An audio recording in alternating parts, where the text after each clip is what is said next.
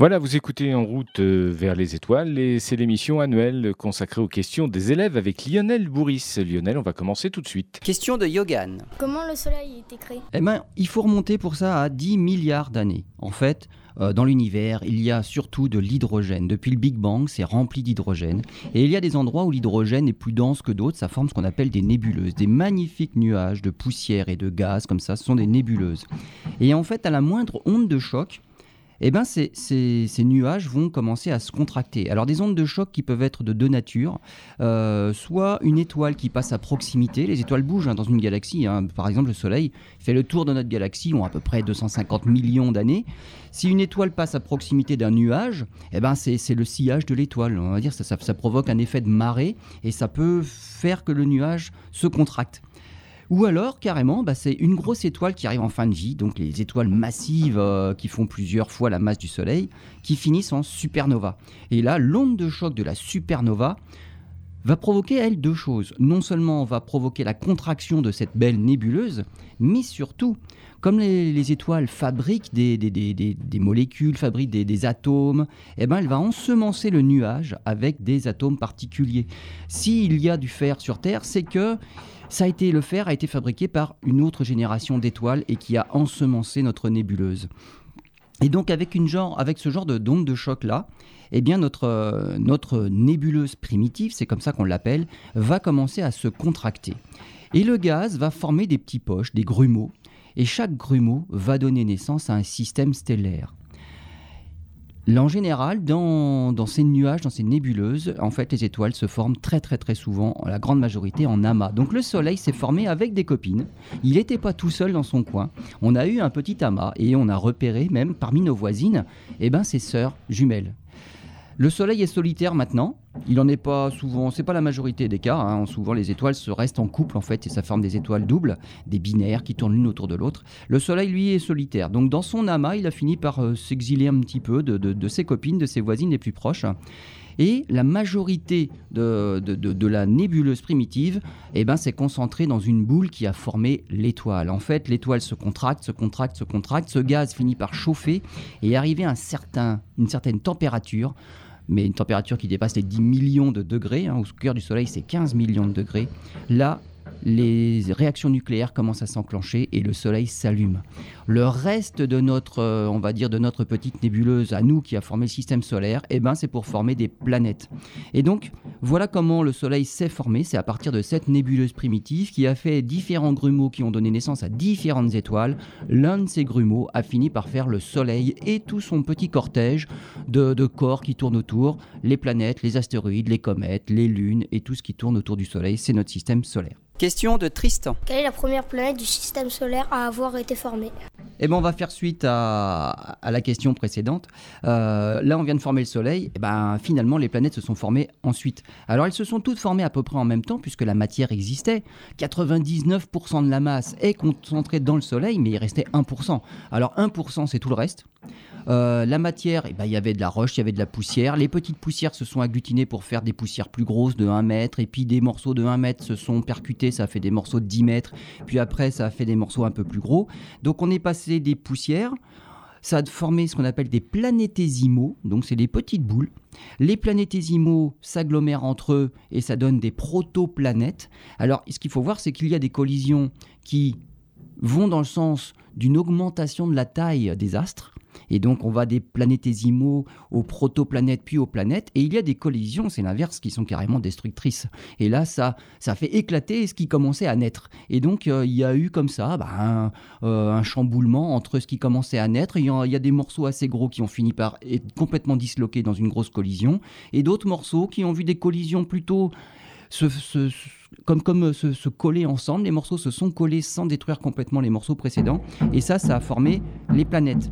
Alors, près du Soleil, près du Soleil lorsqu'il s'est allumé. On a dit tout à l'heure, le plus gros, la plus grosse masse a formé le Soleil, et quand les réactions nucléaires ont commencé à, s'enclencher, le Soleil a chauffé son environnement, le Soleil surtout a soufflé son environnement, parce qu'il y a une pression de radiation, il y a un vent solaire, on en parlera tout à l'heure dans une autre question, il y a un vent solaire qui existe, le Soleil envoie des particules dans l'espace.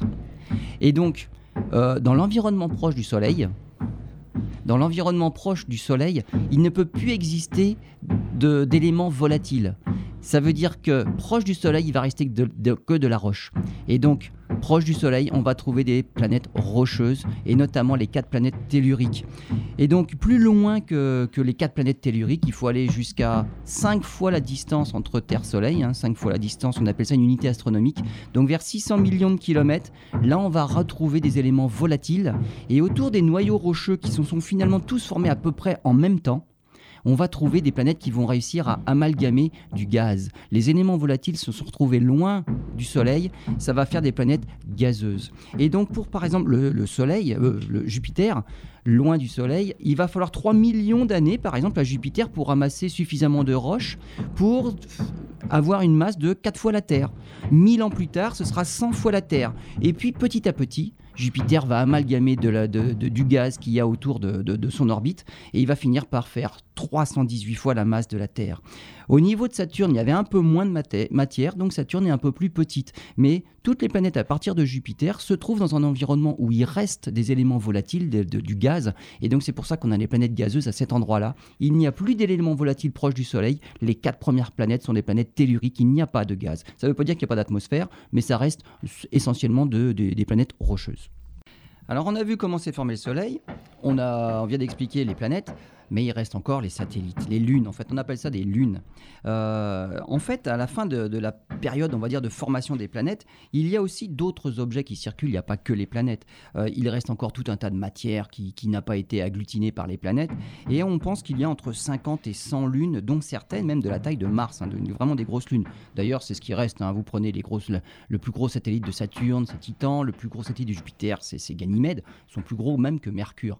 Donc euh, voilà, c'est vraiment des, des grosses lunes.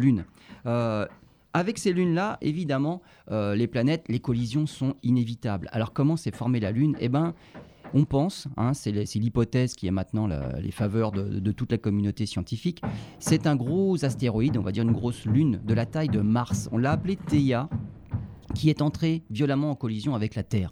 Donc la Terre était déjà formée, c'était quand même encore un, on va dire un océan de magma, elle n'était pas refroidie complètement, mais elle a été percutée par un bolide de la taille de Mars, Theia.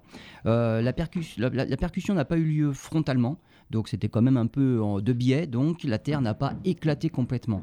Le bolide en question, Theia, s'est complètement disloqué.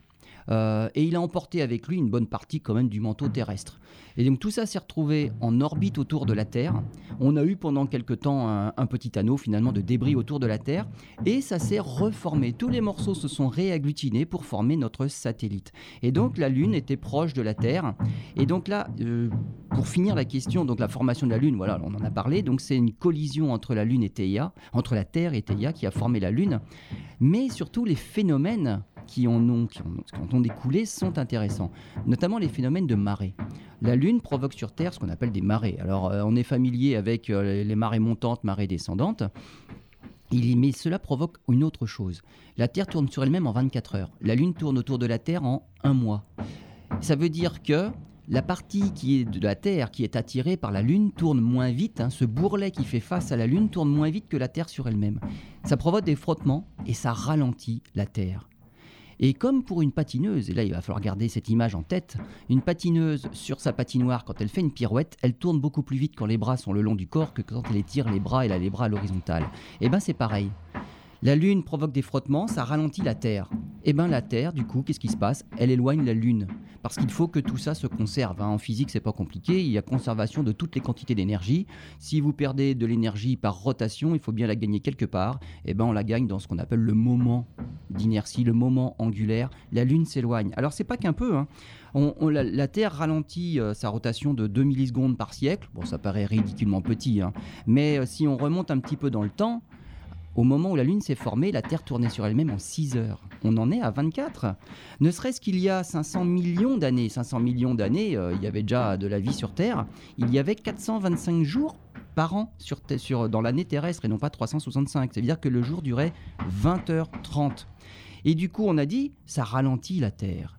Ça ralentit la Terre et ça éloigne la Lune. La Lune s'éloigne de 3 cm 8 par an. Et on le mesure parce que les missions Apollo, notamment, ont posé des réflecteurs laser sur la Lune. Et maintenant, on tire au laser sur ces réflecteurs-là pour mesurer très précisément la distance Terre-Lune. Eh bien, on mesure ça facilement. 3 cm 8 par an, ça se voit. Et donc, la Lune s'éloigne. La Terre ralentit, la Lune s'éloigne. Et donc, voilà, voilà, voilà d'où vient la Lune et voilà ce que provoque la Lune. Les marées continentales, alors les marées océaniques, mais aussi les marées continentales. On se lève et on descend de 30 cm euh, deux fois par jour. Juste une question euh, qui est peut-être indirecte. Euh, la Lune va, s'éloigner sans fin ou elle va rester à un endroit, va rester un endroit précis, ça va s'arrêter Alors ça va s'arrêter parce que là je viens de dire la Lune s'éloigne parce qu'elle ralentit la Terre et elle ralentit la Terre parce que la Lune tourne moins vite que la rotation de la Terre. La Lune fait un tour en un mois, la Terre fait un tour en un jour. Tout ça s'arrêtera lorsque la Terre sur elle-même sera synchronisée avec la Lune autour de la Terre. Et à ce moment-là, mais c'est dans très très très très longtemps, finalement quand on fait les calculs, on se rend compte que ça n'arrivera, on va dire jamais. Le Soleil sera mort avant, il aura peut-être tout soufflé avant. Mais si on allait jusqu'à ce moment-là, la Lune tournerait en 45 jours et non plus 30, et la Terre tournera en 45 jours sur elle-même. La durée du jour, ce sera 45 jours. On aura 22 jours et demi de jour suivi de 22 jours et demi de nuit. C'est-à-dire que la Terre aura vraiment ralenti. Et la Lune sera fixe dans le ciel de la Terre. Mais elle sera devenue plus petite parce que ce sera bien éloigné cette fois-ci. Donc c'est un, un système en évolution, mais qui finira par s'arrêter. Et si on regarde les satellites des autres planètes, on se rend compte que pour les planètes massives euh, qui provoquent vraiment du, du ralentissement sur leurs satellites, comme Jupiter, Saturne, la plupart de leurs satellites ont une rotation, ce qu'on appelle synchrone. C'est-à-dire que ils font le tour de, leur planète en même temps qu'ils font un tour sur elle-même. L'Alter a synchronisé la Lune. C'est pour ça qu'on voit toujours la même face. On ne voit jamais la, face de l'autre côté. Donc la Terre a synchronisé la Lune. La Lune n'a pas encore fini de synchroniser la Terre, loin s'en faut. Mais ça se fera dans des milliards et des milliards d'années. On évalue à 45 milliards d'années. C'est bien après la fin de vie du Soleil. Question d'Axel. Pourquoi Uranus était-elle très penchée? L'axe de rotation d'Uranus. Alors ça, c'est une, une bonne question. Euh, Parlons déjà de l'axe de rotation de la Terre. Donc la Terre tourne autour d'un axe de rotation, hein, c'est l'axe, l'axe des pôles, on va dire. Et cet axe, eh ben, il n'est pas carrément vertical par rapport au plan du système solaire. Il n'est pas à 90 degrés vers le haut. En fait, il est légèrement incliné de 23 degrés. Et donc la Terre, on va dire, elle est un petit peu penchée. Pensez à tous les globes terrestres que vous avez sûrement vus dans vos salles de classe. Eh ben, l'axe de rotation, il est penché. C'est ça. L'axe de rotation de la Terre est penché par rapport à la verticale, on va dire. Euh, toutes les planètes ont un axe de rotation à peu près penché. Très rares sont celles qui ont un axe franchement vertical. Mais Uranus, c'est pire. Uranus, si on avait un globe d'Uranus, on mettrait son axe de rotation, mais carrément à l'horizontale. Et donc, il est penché à 90 degrés. Il fait un angle droit avec la verticale sur Uranus. Alors pourquoi? Eh ben, on pense que pour arriver à faire ça, c'est qu'il y a eu une énorme collision. On en parlait des collisions, la Terre a été percutée, mais euh, Mercure a été percuté, Vénus a été percuté, Mars a été percuté, la Terre aussi, ça a formé la Lune mais tout le monde a été percuté. Avec tous les débris qui restaient à la fin de la formation des planètes, il restait encore suffisamment d'objets assez massifs pour venir faire des, dégâts. Et donc on pense qu'Uranus a été percuté par un gros objet qui a carrément fait pencher son axe de rotation, et donc elle est inclinée carrément bah, à, angle droit par rapport à la verticale.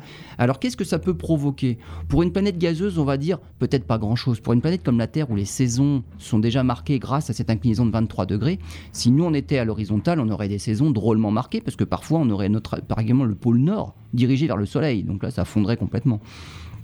Pour Uranus, qui est une planète gazeuse et qui est quand même assez loin, plus de 2 milliards et demi de kilomètres du Soleil, les saisons sont quand même pas trop trop marquées, mais un petit peu quand même. Mais ce qui veut dire que pendant sa révolution qui dure à peu près 84 ans autour du Soleil, eh ben Uranus, pendant un quart de cette rotation-là, donc pendant 21 ans, son pôle nord va être dirigé vers le Soleil. Et puis après, pendant euh, à nouveau 21 ans, ce sera, on va dire, son équinoxe, et eh ben ce sera carrément l'équateur qui sera dirigé vers le Soleil. Puis pendant 21 ans, ensuite, c'est le pôle sud qui est dirigé vers le Soleil. Puis après, à nouveau, l'équateur dirigé vers le Soleil. Donc 4 fois 21 ans, 84 ans. Et à chaque fois, mais la planète montre des, on va dire, des, des, zones complètement différentes au Soleil. Alors que sur Terre, qui a une faible inclinaison seulement de 23 degrés, on voit bien que c'est toujours à peu près l'équateur qui est face au Soleil. Et donc, c'est les pays chauds sont entre les tropiques. Et au pôle nord, qui est franchement jamais dirigé franchement vers le soleil, il fait jamais très chaud. Donc ça reste toujours à peu près tangent vers le nord, tangent vers le sud, avec quand même des petites différences et c'est pour ça qu'il y a des saisons. Pour Uranus, on pense que c'est une collision qui a fait que son axe d'inclinaison est complètement penché. Question de Lily. Combien d'astéroïdes ont percuté la Terre? Alors on continue avec euh, nos, nos- nos bolides qui percutent euh, tout dans le système solaire. On appelle ça le, le grand bombardement au- à, au- à la formation du système solaire. Et puis quand on a fini par faire le ménage et à être bombardé partout, regardez le nombre de cratères qu'on voit sur la Lune. Eh bien sur la Terre, il y en a eu autant, voire même plus puisque la Terre est plus grosse. Donc on a été percuté par un, mais un nombre incalculable d'astéroïdes. Euh, tout, tout ce qu'on peut voir finalement, c'est ce bah, les traces des plus gros. Il en reste encore. Il y a certains lacs, par exemple, quand on fait des photos satellites, on voit bien que ce sont des lacs qui sont franchement de, forme circulaire et ce sont des traces d'impact. Mais comme sur Terre, les, continents bougent, il y a la végétation qui, qui- qui se développe et puis il y a aussi l'homme qui, franchement, qui, qui- qui aménage sa Terre. On, ben, on fait disparaître beaucoup de traces. Donc sur Terre, il reste plus beaucoup de traces. Néanmoins, on estime à 10 000 tonnes par an le nombre euh, de météorites qui s'écrasent sur Terre. Donc, c'est pas que des astéroïdes. hein. On va dire un, petit bolide qui se dirige vers la planète. S'il ne fait que traverser l'atmosphère, ça va faire un joli bolide dans le ciel. On appelle ça un météore. Tous les phénomènes lumineux dans l'atmosphère s'appellent des météores. Maintenant, si parmi ces météores, il y en a qui finissent par qui réussissent à atteindre le sol parce qu'ils sont suffisamment gros pour avoir résisté à la friction de l'atmosphère et ne sont pas complètement désintégrés, eh ben ça devient des météorites. Et donc, il y en a 10 000 tonnes qui, qui parviennent jusqu'au sol. Et donc, euh, on peut partir à la chasse aux météorites. On a de quoi trouver chaque année 10 000 tonnes à chercher. Alors, ils sont tous plus ou ils sont pas tous de la même taille. hein. Ils sont plus ou moins gros. Euh, une petite étoile filante, ça va faire un petit météore. Donc là, c'est peut-être une poussière de 1 gramme, de 1 milligramme simplement. Ça fera une petite étoile filante. Évidemment, celle-là, ce sera entièrement consumée avant d'atteindre le sol. Mais on peut trouver des cailloux de quelques centaines de grammes, de quelques kilogrammes. Et là, ceux-là, ils n'ont pas été entièrement consumés durant leur traversée de l'atmosphère et ils finissent par arriver au sol. Demandons aux dinosaures, il y a 65 millions d'années, là c'est un bolide qu'on estime à 10 km de diamètre. Alors celui-là, il a percuté le sol et il a même percuté, le, on va dire, la, couche, le, le- fond de, l'océan parce qu'on a une moyenne des océans de 4 km. Et 10 km, il va au fond. hein. L'océan l'a absolument pas freiné et il a touché le fond. Et donc ça a fait une onde de choc terrible de la matière, du sol de et de l'astéroïde complètement désintégré s'est retrouvé propulsé dans l'atmosphère. Et avec les vents, avec les courants, avec les, hautes pressions, les basses pressions, ça a été réparti. Toute cette poussière s'est répartie autour de la Terre. Il y a eu un hiver nucléaire. Donc après la phase chaude due à la collision, il y a eu une phase froide, c'était un hiver nucléaire de plusieurs années. Les dinosaures ont disparu. Pas forcément que à cause de l'astéroïde d'ailleurs. On en a retrouvé, on a retrouvé sa trace hein, dans la presqu'île du Yucatan au Mexique. On voit bien les ondes de choc là sur le sous-sol. Mais à cette époque-là aussi, il y avait d'énormes éruptions volcaniques en Inde qui ont formé des, coulées de lave successives qu'on appelle des traps, qui se passent au Décan. Les traps du Décan sont euh, contemporaines de cet astéroïde-là. Donc peut-être que déjà les, dinosaures n'étaient pas bien en forme, l'astéroïde n'a pas arrangé les choses, et finalement ces, gros, animaux-là, terrestres essentiellement, ont- n'ont pas réussi à survivre à, tous ces, phénomènes climatiques, géologiques euh, et puis astronomiques. Il n'y a que les petites bêtes qui, qui s'enfouissaient sous terre et qui vivaient dans, dans le sous-sol, comme par exemple les mammifères, qui ont réussi à survivre à cette euh, explosion-là. Donc, des, des astéroïdes qui percutent la Terre, il y en a 10 000 tonnes chaque année. Question de Léna. Pourquoi les planètes sont-elles rondes? Ah ben pour faire une planète ronde, en fait, il faut deux paramètres. Euh, et les deux paramètres viennent euh, finalement du, même phénomène, c'est la force de gravité. On imagine bien deux petits astéroïdes, s'ils s'agglutinent entre eux, ça va jamais faire quelque chose de rond, ça va faire une cacahuète. Et finalement, c'est ce qu'on observe. La plupart des astéroïdes, eh ben, ils ont des formes complètement dis- biscornues comme ça, et il y en a beaucoup, c'est une forme de cacahuète. Les comètes, c'est pareil. Euh, Rappelez-vous la, fameuse, la célèbre comète Chury, hein, Churyumov-Gera- Churyumov-Gerasimenko. Et bien finalement, il y a deux lobes qui sont reliés entre eux par un petit pont de matière, ça fait une grosse cacahuète. Si on y met un troisième morceau qui vient percuter les deux premiers, bon, bah ça va faire un troisième, euh, une troisième excroissance. Et puis si on continue comme ça à rajouter des bouts qui viennent de n'importe quelle direction de l'espace, hein, on va pas dire qu'ils vont tous s'agglutiner du même côté, c'est pas possible, la probabilité serait trop faible, mais ça viendrait de partout, de toutes les directions, et on rajoute des petits grumeaux comme ça. Finalement, vu de loin, eh ben, l'objet qui était complètement biscornu lorsqu'il était petit, eh ben, il va finir par avoir une forme qui va être de plus en plus sphérique. Donc c'est à force de grossir que finalement on gomme tous les petits défauts qui seraient locaux et donc on obtient une planète qui est finalement globalement ronde. Donc c'est c'est ça une des définitions des planètes, c'est un objet sphérique. Mais ben finalement, cette forme sphérique-là découle de sa masse et de sa taille. S'il est suffisamment gros, forcément, il aura globalement une forme sphérique. Ensuite, il y a un deuxième phénomène c'est que les planètes sont géologiquement actives. Et par exemple, il peut y avoir de la tectonique des plaques qui forment des montagnes. Il peut y avoir du volcanisme, un volcanisme de points chauds, il y aurait juste une chambre magmatique en dessous, euh, et donc qui, fait un volcan perpétuel, qui fait monter le volcan avec les coulées de lave successives. Et donc finalement, localement, on peut encore avoir des déformations. Mais sur une planète qui serait très très très massive avec une force gravité, une pesanteur très forte, ça empêche justement les montagnes d'aller trop haut parce qu'elles sont retenues par la force de gravité. Sur une planète plus petite où la gravité serait plus faible, eh ben les montagnes peuvent grimper beaucoup plus haut. Donc à nouveau, c'est la taille qui fait que ça va rester rond. Ça va rester rond parce que globalement la forme sera ronde et ça va empêcher justement les reliefs locaux de prendre trop d'altitude. Et c'est pour ça que par exemple bah, sur Terre, la plus haute des montagnes, c'est l'Everest qui est à moins de 9 km d'altitude. On va sur Mars, qui est quand même deux fois plus petite que la Terre, et le plus grand des volcans, il fait 27 km d'altitude, c'est trois fois plus haut que l'Everest, parce que Mars est plus petite, donc la gravité est plus faible, il y a eu un volcanisme terrible, et comme le volcan n'avait pas assez de gravité finalement pour retenir les coulées de lave successives, et puis il faut dire qu'il y avait moins d'érosion aussi que sur Terre, eh ben il est monté, il est monté, il est monté. Maintenant Mars a des volcans éteints, donc le volcan ne continue plus de monter, mais il fait 27 km d'altitude. Donc voilà pourquoi les planètes sont rondes, c'est simplement parce que plus elles sont grosses, plus elles semblent rondes et le, le relief ne peut pas prendre tellement d'ampleur et de loin. Ça fait une belle boule. Question de Jeanne. Y a-t-il de la gravité sur les autres planètes? Eh bien oui, en fait, dès qu'il y a un objet de masse suffisamment important, il y a de la gravité. Sur la Lune, par exemple, il y a de la gravité. La Lune est plus petite que la Terre, hein. euh, le rapport c'est 80 fois, euh, donc on est moins attiré quand on est sur la Lune que quand on est sur la Terre. Et on pèse 6 fois moins que sur Terre. Alors, si par exemple on pèse 60 kg sur la Terre, eh ben, vous amenez votre balance sur la Lune et vous regardez, vous voyez, vous pesez 10 kg. Alors ça ne veut pas dire qu'on a perdu de la masse, on n'a pas maigri entre-temps, on a exactement la même masse. Et c'est ça la différence entre la masse et le poids. La masse, c'est votre quantité de matière qui ne bouge pas, sauf après un gros repas ou après un gros régime, mais on va dire euh, on a la même masse, mais si on se déplace sur les différents objets du système solaire, on n'a pas le même poids. Et donc le poids, qui est une force, puisqu'il dépend de la force d'attraction de la gravité locale sur l'objet sur lequel on se trouve, ça ne devrait pas se mesurer en kilogrammes. Voilà, donc première grosse erreur, euh, on va dire, bah, du commun des mortels. Hein. les, physiciens font bien la différence. Une force, ça se mesure en newton, ça se mesure pas en kilogrammes. C'est la masse qui se mesure en kilogrammes. Mais on va dire, dans, la vie de tous les jours, eh ben, il y a des problèmes comme ça. Et puis, il y a des abus de langage sur la balance. On mesure des newtons et non pas des kilos. Après, on n'y comprend plus rien.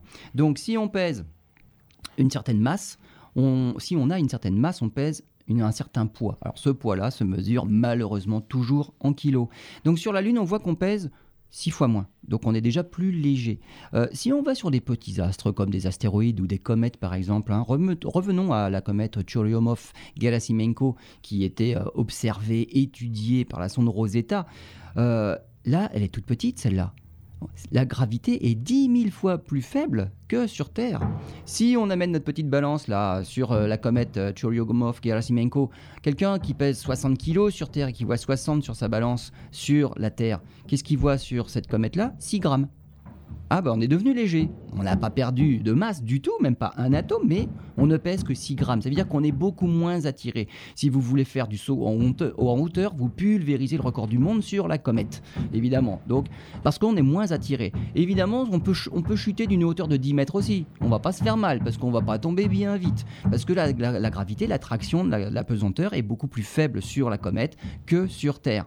Alors, ça pose problème, par exemple, avec le petit, le petit robot Philae qu'on a voulu, qu'on a tenté de, faire atterrir sur la comète, c'est qu'il descend pas vite, c'est bien, mais le problème c'est qu'à chaque fois qu'il va toucher le sol, il rebondit. Et c'est ce qui s'est passé.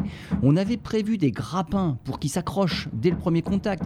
On avait prévu des rétrofusées pour le plaquer au sol dès le premier contact. Les grappins n'ont pas fonctionné, les rétrofusées n'ont pas fonctionné non plus. Donc pas de chance, là on avait vraiment pas de malchance. Et le robot a rebondi plusieurs fois. Et dans son premier rebond, il a refait un bond de plusieurs kilomètres avant de toucher une deuxième fois, puis de rebondir, de toucher une troisième fois, puis finalement il est allé s'encastrer dans une, presque dans une crevasse à, l'ombre d'un rocher. C'est pas pratique pour les panneaux solaires. Mais on avait quand même calculé que si jamais tout ne marche, rien ne marchait, qui ne rebondissent pas de façon à repartir dans l'espace en orbite autour de la comète. Donc, qui se resterait quand même finalement pas trop loin pour être attiré toujours par la comète et finir par tomber sur la comète. C'est ce qui s'est passé. Et si on fait le contraire, si on va sur Jupiter, là on a parlé des objets les plus petits qui n'attirent presque rien, mais les objets les plus gros, si on va sur Jupiter, on pèse 2,4 fois son poids. Ça veut dire que de 60 kg, on passe à 144 kg. Là déjà, faut supporter sa masse. Faisons encore mieux on va à la surface du Soleil. Bon, bah là, on serait grillé bien avant, mais on imagine 28 fois son poids. Là, on passe les 1 tonne 7. Donc là, il y a intérêt à être bien musclé pour pouvoir supporter son propre poids. Et tout serait attiré. Vous imaginez, l'intérieur du corps, tout est attiré. On pèse plus pratiquement 2 tonnes si on pouvait aller à la surface du Soleil. Bien pire sur des étoiles bien plus massives que le Soleil. Et encore pire si on va à l'horizon des événements d'un trou noir, où là, ben, là, on est carrément écrasé comme une crêpe. Question d'Enzo. Pourquoi dans l'espace tout flotte? Eh bien, tout flotte dans l'espace. Encore une histoire de gravité, évidemment. Et en fait, il y a deux raisons. Deux raisons qui font la différence entre ce qui se passe, par exemple, quand on regarde des astronautes dans la station spatiale, et ce qui se passe si on se trouve dans l'espace, loin de tout astre. C'est sera des, des, choses différentes, mais qui finalement donneront à peu près le même effet. Alors, ce qui nous attire dans l'espace, ce sont les objets massifs. On en a parlé, c'est la gravité. Gravité qui est plus ou moins suivant que l'objet est de petite masse ou de forte masse. Euh, par exemple, les satellites tournent autour des planètes, donc on voit bien qu'ils sont attirés par les planètes, sinon ils partiraient dans l'espace librement. Mais ils tournent autour des planètes. Et puis les planètes, elles tournent autour d'une étoile. Donc, il y a la gravité de l'étoile qui maintient les planètes, la gravité des planètes qui maintiennent les satellites en orbite, et la gravité du Soleil, on voit bien que ça va même très très loin. On, on estime à une année-lumière. Tout ce qui est à une année-lumière autour du Soleil, ça tourne toujours autour. Euh, si on va un peu plus loin, deux, trois années-lumière, là, ça va finir par être attiré par l'étoile la, plus proche qui se trouve à quatre années-lumière. Donc il va y avoir un autre système qui sera en orbite autour d'une autre étoile. Donc, dans le système solaire, euh, tout, ce qui est, on va dire, tout ce qui est massif, euh, ça, attire finalement euh, tout, tout. Et donc c'est pour ça que on tourne autour. si on était à bord d'un vaisseau spatial qui va de la Terre vers Mars, on ne serait plus attiré par la, par la Terre, par exemple. Il y a un moment, on va finir par être attiré par Mars, et puis on va finir par être en orbite autour de Mars. Si notre vaisseau il va du côté de Pluton, alors là on n'est plus attiré par grand chose finalement, le Soleil il attire plus du tout là-bas, enfin un petit peu puisque Pluton elle tourne toujours autour du Soleil, hein, même en 250 ans, mais ça tourne toujours autour. Mais en tout cas la gravité du Soleil on va plus la ressentir beaucoup, et puis on va finir par ressentir un petit peu la gravité de Pluton. Donc là on va dire, si on finit par, être loin de toute masse, on n'est plus attiré par rien. Et là, on appelle, on est en état d'apesanteur. Il n'y a plus de pesanteur. Et donc, bah, on flotte. Il n'y a aucune raison d'être attiré par quoi que ce soit, on est loin de toute masse. Qu'est-ce qui se passe dans la station spatiale? C'est différent, ils sont en orbite autour de la Terre, eux. Donc ils sont attirés par la Terre. Pourquoi on les voit flotter dans leur station spatiale? On a l'impression que rien ne les attire. Quand on met une goutte d'eau, quand on verse un liquide, ça fait une jolie petite sphère de liquide, et puis ça flotte. On, fait, on laisse euh, un stylo euh, devant soi, il flotte, tout flotte. Et pourtant, je viens de dire que tout est attiré par la Terre. Et bien là, c'est la deuxième raison. C'est en fait une chute libre perpétuelle. Si vous étiez dans l'ascenseur, dans un ascenseur, dans un immeuble, et puis on va dire les câbles lâchent, c'est ce que je ne vous souhaite pas. L'ascenseur tombe en chute libre. Si vous êtes dans l'ascenseur à ce moment-là, vous aurez l'impression de flotter dans l'ascenseur parce que vous êtes en chute libre à la même vitesse que l'ascenseur. Donc par rapport au mur de l'ascenseur, tout descend à la même vitesse, tout accélère à la même vitesse avec l'attraction de la pesanteur terrestre et on a l'impression de flotter. Alors, plus dur est la chute, hein, c'est juste euh, l'atterrissage qui fait mal. Mais durant la chute, on flotte. C'est ce qui se passe dans la station spatiale. Dans la station spatiale, à la hauteur à laquelle elle se trouve autour de la Terre, elle chute de 2 mm euh, toutes les secondes. Donc elle perd 2 mm à chaque seconde et elle tombe sur Terre. Le problème, c'est qu'elle se déplace à 28 000 km/h. Elle n'est pas au-dessus de la Terre et elle n'est pas en train de tomber à la verticale. Elle se déplace en même temps autour. Et au bout d'une seconde, elle a parcouru déjà quelques kilomètres. Et au bout de ces kilomètres-là, l'horizon terrestre lui-même est, plus bas de 2 mm, parce que la Terre est ronde. Donc, toutes ces secondes-là, la station spatiale tombe de 2 mm, tous les astronautes tombent de 2 mm à chaque seconde, mais au bout d'une seconde, le sol de la Terre est plus bas de 2 mm. Ça veut dire que la station spatiale n'arrive jamais à toucher le sol de la Terre. C'est ce qu'on appelle une mise en orbite. Mais en fait, pour les astronautes, c'est une chute permanente. c'est plus, on est, est, on flotte pas librement dans l'espace parce qu'on est attiré par rien. On est toujours attiré par la Terre et on ne fait que tomber sur la Terre, mais sans jamais toucher le sol. Heureusement, heureusement, on n'a pas envie que la station spatiale s'écrase. Et donc c'est la différence. Et là, on n'est pas en donc a- ça, on est en impesanteur. Donc euh, c'est une sorte de, on voit pas la pesanteur parce que c'est une chute per- perpétuelle, permanente, mais on est quand même attiré. Mais on le ressent pas. On ne fait que tomber. Donc Thomas Pesquet dans la station spatiale, lorsqu'il y était, il tombait sur Terre et il est tombé sur Terre pendant six mois sans jamais atteindre le sol parce que la station spatiale tournait autour. Question de Prunelia. Quelle forme de vie peut-il y avoir dans l'espace? Eh ben, certains pensent aucune. D'autres pensent que, bah, à part la Terre, donc la seule forme de vie, c'est sur Terre. Euh, D'autres pensent qu'il doit y avoir des formes de vie ailleurs. Alors le problème, c'est qu'on n'a trouvé aucune preuve qu'il y ait des formes de vie ailleurs. Euh, si on regarde ce qui s'est passé sur Terre, euh, la vie a, commencé par ce qu'on appelle les briques de la vie. Ça veut dire qu'il y avait les ingrédients de base pour que la vie puisse se développer et évoluer jusqu'à ce qu'on connaît aujourd'hui. Et les ingrédients de base, eh ben, c'est simplement des, des acides aminés, donc des molécules un peu particulières, des acides aminés, qui finissent par euh, former des protéines. Et à partir des protéines, euh, la chimie du vivant commence à exister et on peut faire des êtres unicellulaires, puis pluricellulaires, euh, avec des cellules à noyaux et ainsi de suite. Et on fait des êtres de plus en plus évolués. Donc si on revient en arrière, les acides aminés, où est-ce qu'on les trouve? Eh bien on les trouve partout finalement. On en trouve sur des astéroïdes, on en trouve sur les comètes. On a parlé au début de cette émission-là du bombardement. On a tout a été bombardé sur, dans le système solaire parce que tout s'est formé par bombardement. Euh, L'eau, l'atmosphère de la Terre a été apportée par des comètes, une grosse partie en tout cas. Donc on a été bombardé par plein de choses et sur ces choses-là, il y a des acides aminés. Voilà comment a commencé la vie sur Terre. Et on se dit, mais alors sur les autres planètes, bah, c'est pareil. Sur Mars, il y a eu un bombardement, mais exactement comme sur Terre, même si elle est un peu plus petite, le bombardement était moins intensif. Mais sur Mars, il y a eu des acides aminés. Probablement qu'il y a eu des protéines de formées. Et puis pourquoi pas, on va aller un petit peu plus loin, et pourquoi pas des êtres unicellulaires et puis des petites bactéries, on peut aller jusque-là. Après, sur Mars, ça s'est arrêté. Parce que sur Mars, Mars a perdu son atmosphère. En perdant son atmosphère, Mars a perdu son eau. Et là, le problème, c'est l'eau. Sur Terre, il y avait de l'eau. Et c'est quand même dans les océans que la vie a réellement pu se développer et évoluer avant de gagner la Terre. Euh, les, plantes, par exemple, sont apparues sur Terre bien après toute la vie qui existait dans l'eau. Et quand les plantes euh, sans fleurs, puis les plantes à fleurs sont apparues sur Terre, et ben, les animaux sont apparus avec. Euh, les plantes à fleurs, il a bien fallu les polliniser. Donc les animaux, après, ont colonisé aussi tout ce qui se passait sur Terre.